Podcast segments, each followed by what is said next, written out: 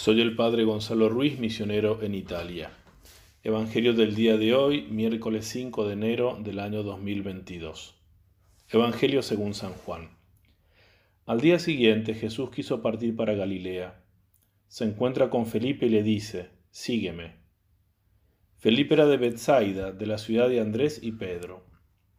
Felipe se encuentra con Natanael y le dice, Ese del que escribió Moisés en la ley y también los profetas, lo hemos encontrado, Jesús, el hijo de José, el de Nazaret. Le respondió Natanael, ¿de Nazaret puede haber cosa buena? Le dice Felipe, ven y lo verás.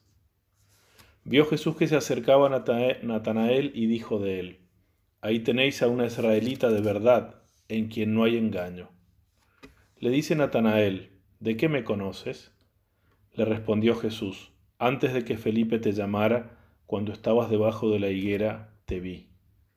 Le respondió Natanael, Rabí, tú eres el Hijo de Dios, tú eres el Rey de Israel. Jesús le contestó, por haberte dicho que te vi debajo de la higuera, ¿crees? Has de ver cosas mayores. Y añadió, en verdad, en verdad os digo, veréis el cielo abierto y a los ángeles de Dios subir y bajar sobre el Hijo del Hombre. Palabra del Señor. Este Evangelio que la Iglesia nos presenta en este tiempo de Adviento, Jesús llama a algunos de sus primeros discípulos. En la escena anterior del Evangelio de San Juan, ha llamado a Andrés y Juan después de que San Juan el Bautista le señalara a Jesús, porque ellos eran discípulos de Juan el Bautista, diciéndoles, Este es el Cordero de Dios que quita el pecado del mundo. Y ellos lo siguieron y le preguntaron, Maestro, ¿dónde vives? Y Jesús les dijo, vengan y vean. Y ellos pasaron todo ese día con él y así se hicieron después sus discípulos. Luego Andrés llamó a su hermano Simón y le dijo que habían encontrado al Mesías y lo llevó delante de Jesús. Jesús le cambió el nombre, le puso Pedro. Y estos son los tres primeros discípulos que fueron introducidos a Jesús por otros, Andrés y Juan por Juan el Bautista, que se lo señaló, ese es el Cordero de Dios que quita el pecado del mundo, y Simón Pedro fue introducido a Jesús por su hermano Andrés. Pero ahora el evangelista San Juan nos relata el encuentro de Jesús con Felipe, y Jesús a Felipe lo llama directamente, se encuentra con él y le dice, sígueme. Y Jesús muestra con esta invitación y con el hecho de que Felipe cree en Él y lo sigue, todo el poder de su palabra, porque más allá de la palabra exterior, sígueme, Él lo ha traído interiormente, le ha movido el corazón, como hizo también con los otros discípulos, aun cuando habían sido introducidos por el ministerio de Juan el Bautista. Jesús lo atrae interior, interiormente, de tal manera que Felipe, al igual que Andrés, se convierte en un apóstol y llama a otro, lo llama Natanael, sería amigo de él, y se acerca y le dice, hemos hallado aquel del cual hablaron Moisés en la ley y los profetas, Jesús el hijo de José de Nazaret. Y le dice además, ven y verás, es decir, las mismas palabras que Jesús les había dicho el día anterior a Andrés y Juan, venid y veréis. Varias cosas nos enseña este pasaje del Evangelio, más allá del poder y atractivo de nuestro Señor Jesucristo cuando llama, cuando convoca, cuando eh, de una manera irresistible atrae hacia Él. Pero varias cosas. En primer lugar, Jesús es el Mesías anunciado en todo el Antiguo Testamento. Con la expresión que de Él escribieron Moisés en la ley y los profetas, Jesús está diciendo eso, que es el Mesías del cual toda la Sagrada Escritura en el Antiguo Testamento hablaba y preparaba, al punto tal que, dice San Jerónimo, Desconocer las escrituras es desconocer a Cristo y conocer las escrituras es conocer a Cristo.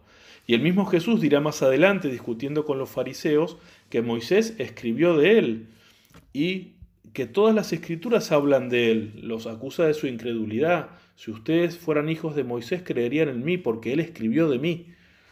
Y lo mismo dirá después de, haber resucitado a los discípulos de Maús y a los apóstoles en la primera aparición en el cenáculo, que toda la ley, los profetas y los salmos, es decir, toda la escritura, se referían a él.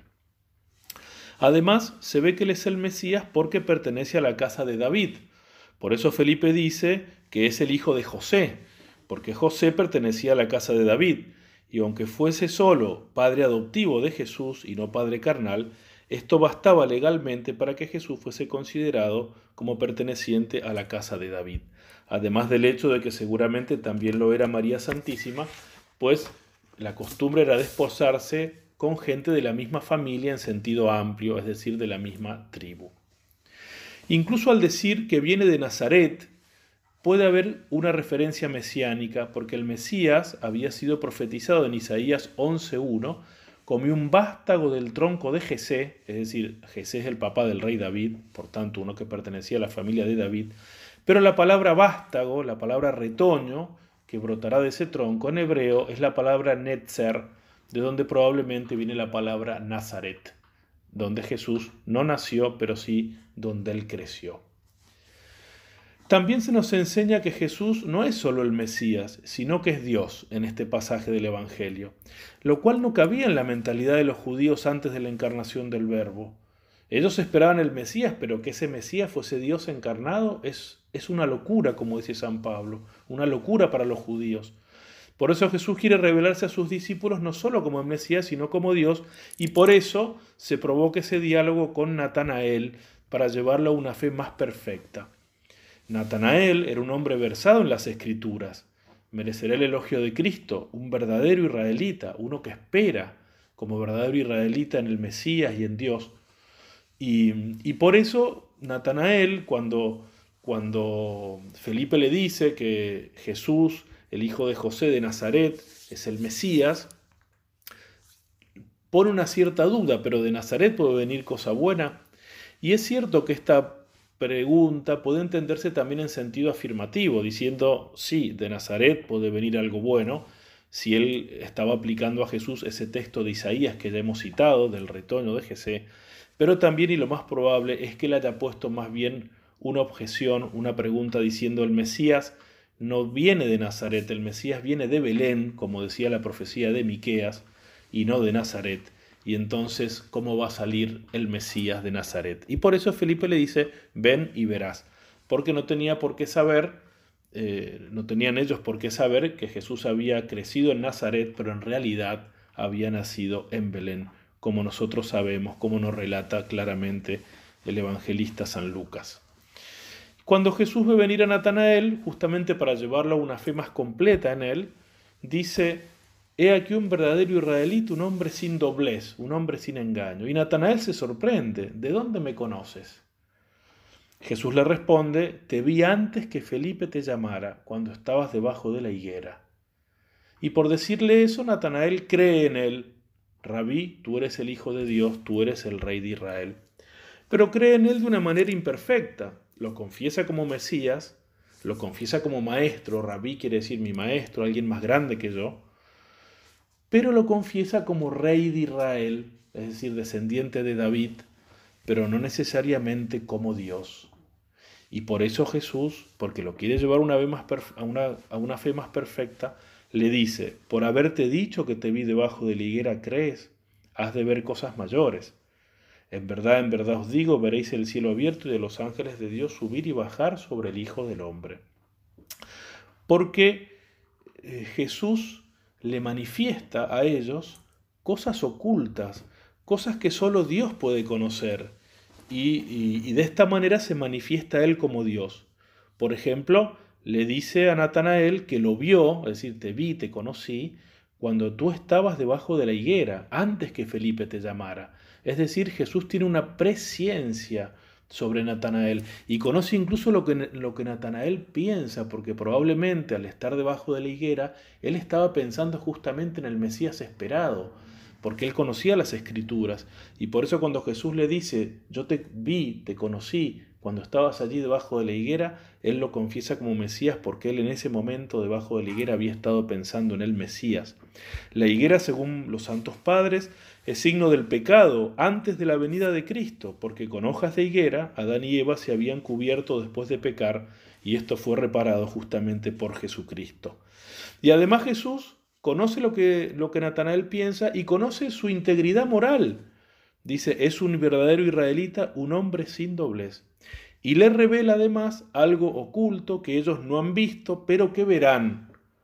Veréis el cielo abierto y a los ángeles de Dios subir y bajar sobre el Hijo del Hombre. Es decir, Jesús conoce el futuro, lo cual es propio de Dios. Pero además, eso que él dice hace referencia al sueño de Jacob, relatado en el capítulo 28 del Génesis. Nos dice así el libro sagrado. Y Jacob tuvo un sueño. Soñó con una escalera apoyada en la tierra y cuya cima tocaba los cielos. Y aquí que los ángeles de Dios subían y bajaban por ella, y vio que Dios estaba sobre ella. Es decir, esta famosa escalera de Jacob, la escala de Jacob, a la cual hace referencia el libro del Génesis, Jesús se la aplica a él mismo. Al decir Jesús que sobre él sucederá esto mismo, los ángeles subirán y bajarán del cielo para servirlo, está diciendo a sus discípulos que él es igual a aquel al cual servían en el sueño de Jacob los ángeles, es decir, que él es igual a Dios, que él es Dios. Cuando Jacob se despertó del sueño, dijo, Así pues está Yahvé en este lugar y yo no lo sabía. Y dijo, qué temible es este lugar. No es otra cosa sino la casa de Dios y la puerta del cielo. Y llamó aquel lugar Betel, que significa casa de Dios. Fíjense cómo Jesús es esa verdadera escalera que ha unido el cielo y la tierra. Y es Él la verdadera casa de Dios y la puerta del cielo. Dice San Pablo que en Él, en su humanidad, habita corporalmente la plenitud de la divinidad. Él es la casa de Dios. Él mismo se llamará templo, es decir, la habitación de Dios. Destruid este templo y en tres días lo reconstruiré. Y los discípulos se dieron cuenta cuando Él resucitó que se refería al templo de su cuerpo. Pero además es la puerta por la cual podemos ir al cielo. Él dirá, en verdad, en verdad os digo, yo soy la puerta de las ovejas. Yo soy la puerta, si uno entra por mí, estará salvo, entrará y saldrá y encontrará pasto. ¿Cuántos misterios encierra la Sagrada Escritura para nosotros? Pidamos en este día, por intercesión de María Santísima, de tener fe en Jesús, que acaba de nacer. Hemos celebrado hace pocos días su nacimiento. Como aquellos primeros apóstoles que se dejaron seducir por él espiritualmente y por eso lo siguieron y se transformaron en sus discípulos. Una fe acompañada de obras buenas. Él es verdadero hombre y verdadero Dios y ha venido como camino, verdad y vida. Yo soy el camino, la verdad y la vida. Camino que tenemos que recorrer entrando por él que es la puerta. Verdad que tenemos que creer. El que cree en mí no morirá para siempre, sino que tendrá la luz de la vida. Vida que tenemos que vivir. El que cree en mí vivirá por mí.